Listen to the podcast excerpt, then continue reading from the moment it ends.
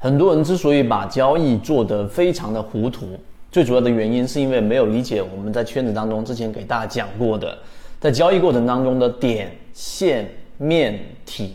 今天我们用三分钟来给大家去讲一讲这个话题。这首先之前我们给大家去讲过，在商业的角度啊，点、线、面、体是由曾一鸣教授首次提出来的。那什么是点、线、面、体呢？你可以以这个淘宝啊，以淘宝作为一个例子。那点呢，就是商家是一个点，我们的购买者是一个点。那每一个点，每一个点之间，然后进行交易，于是就有了线。那在一般的交易过程当中，又有商家跟各种的我们说的供应商和做店铺装修的人和各个职位上的人不同的线连接，于是就形成了交易的面。那再再往后呢，就有了物流等等的信用体系，然后就构建了现在阿里巴巴非常强大的整个商业的系统，就有了体，这就是点线面体，这是非常好理解的。那在交易过程当中，为什么很多人总是做的不是特别好呢？最近期金鱼爆五。又出现了很好的表现，大家都可以看到，我们的交易模型在市场近期的这个环境当中表现非常突出的最根本原因，是因为很多我们给大家提供的这个交易的航线专栏，基本上就围绕着点线面体，帮助大家去构建自己的交易系统。那么在交易系统当中，点线面体到底是什么？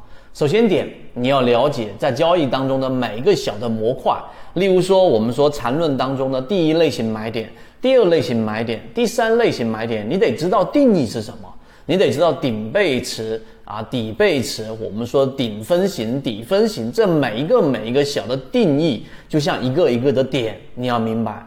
那第二个线是什么？我们在交易过程当中，买卖系统是一个线。就在缠论当中，第一类型买点，第二类型买点，第三类型买点这一条线你要连起来，你要知道怎么样去判断。那在不同的周期级别的跳跃，日线级别、三十分钟级别、十五分钟级别，那这也是一条非常重要的线。那不同的线交错起起来，就有了一个面。那这个面呢，就是我们所给大家交付的泽西缠论里面的这一块面。那这个就是技术分析在买卖点上的一个面。那当然还有别的面，还有我们在说价值分析的面，以及游资思维笔记的这个面。那不同的面构建起来，最后就成了我们的交易系统的体，就是系统。所以在交易过程当中，你不光或者说你不仅仅只是随便摘一个标的出来，然后说，哎，这个标的我到底能不能买啊？然后你就看技术分析，也就是只看了某一个点。啊，甚至都没有看到面，只看到某一个点，就是买点还是卖点吧？哎，它符合第一类型买点，然后我就去买入吗？答案是错误的。我们在筛选金鱼报的过程当中，既考虑到了我们说的整个面，就是价值分析里面，我们左脑护城河去做了排雷，它是整个光伏行业里面的光伏玻璃，对吧？我们说的硅料的掌握龙头。